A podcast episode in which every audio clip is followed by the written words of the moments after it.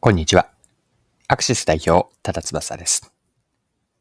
自社の商品やサービスの中身は本当にお客さんが望んでいることと一致していますか？思い込みが邪魔をして実はお客さんの実態を見失っていないでしょうか？今回はデータによってお客さんに対する誤った理解に気づき、売り手の認識と買い手の実態を合わせる方法について見ていきます。ぜひ一緒に学び深めていきましょう。よかったら最後までぜひお願いします。日本三名園の一つ、金沢市の兼六園の茶店。こちらを経営するのは兼六です。で兼六がデジタル化を進めているとのことなんですが、どういった内容なのか、まずはデジタル化の背景から見ていきましょう。日経新聞の記事で詳しく載っていたので、記事から引用して読んでいきます。兼六は1918年の創業。兼六園内の日本最古とされる噴水前にある茶店、兼六亭などを運営している。約150人が入る団体客向けの食事処だったが、社員旅行の減少に加え、新型コロナウイルス化が追い打ちをかけ、売り上げが急減した。事業再構築を模索する中、個人客向けの店作りへの転換を決めた。2022年秋、40人程度がゆったり楽しめるカフェのような店に改装。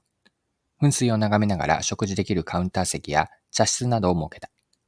同時に進めたのがデジタル化だった。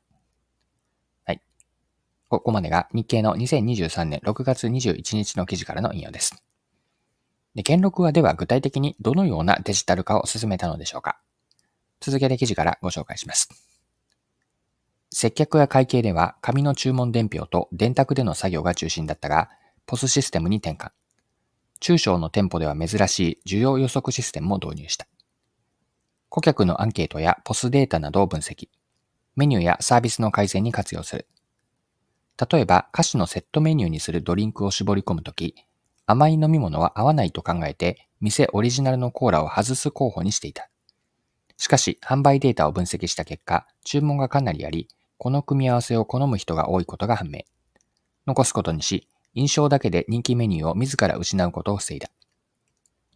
宇田常務は、お客様のニーズをデータの形で情報共有できたのが大きいという。はい、以上記事です。では、この兼六園内の茶店、兼六亭のデジタル化の事例、今具体的なものがあったんですが、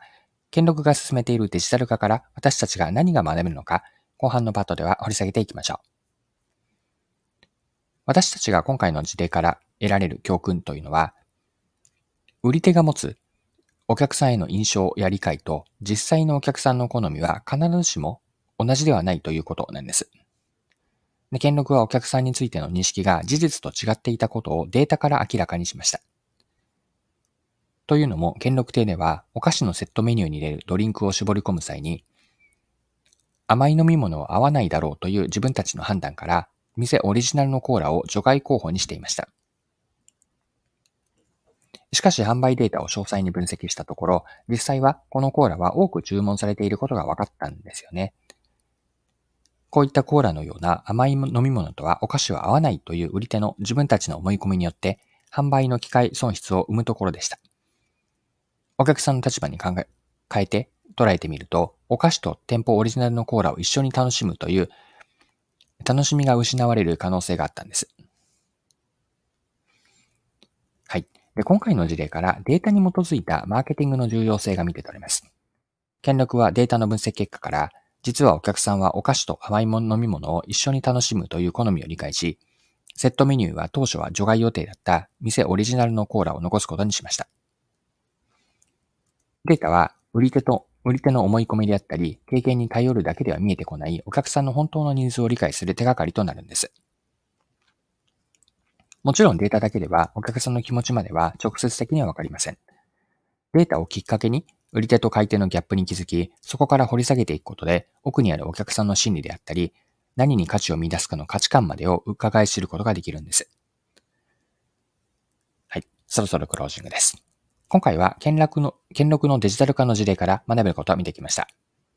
最後に学びのポイントを振り返ってまとめておきましょう。売り手の思い込みというのはお客さんの実態と異なる場合があります。ビジネスの機会損失を生んでしまってお客さんが得たであろう価値を奪ってしまうかもしれません。データからのお客さんの実態を発見することで、売り手の思い込みであったり、経験だけでは捉えきれないお客さんが本当に求めていることを理解する手がかりとなります。はい、今回は以上です。最後までお付き合いいただきありがとうございました。それでは今日も素敵な一日にしていきましょう。